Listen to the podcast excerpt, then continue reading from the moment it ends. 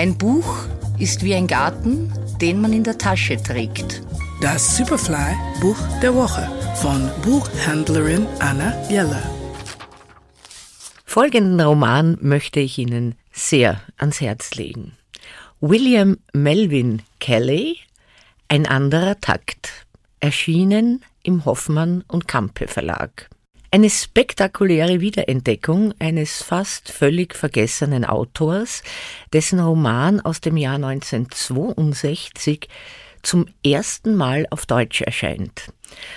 Kelly war damals 24 Jahre alt, stammte aus der New Yorker Bronx und seine Hautfarbe war schwarz.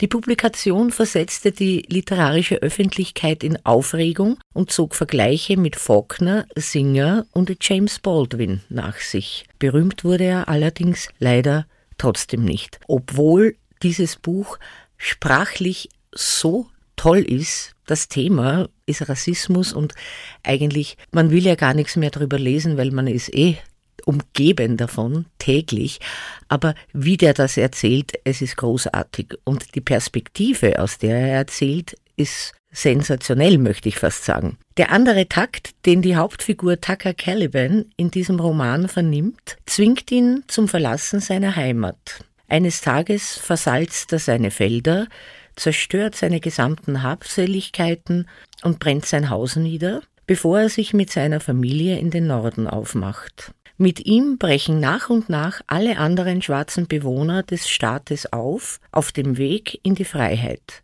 fort aus der Unterdrückung und dem Dasein als ehemalige Leibeigene der Weißen. Spektakulär ist nicht nur die Geschichte, die hier erzählt wird, sondern vor allem auch die Perspektive, die Kelle wählt.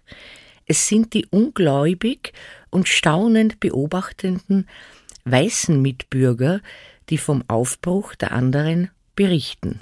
Ihr Blick auf die Neger, so heißt es in diesem Buch, ist entlarvend und erzählt die eigentliche Tragödie, die sich abspielt. Große Empfehlung.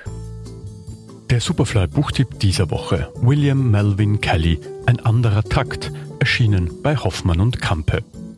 Lesen aus Leidenschaft. Anna Jeller ist Buchhändlerin in der Margaretenstraße. Ihr Buch der Woche online auf superfly.fm.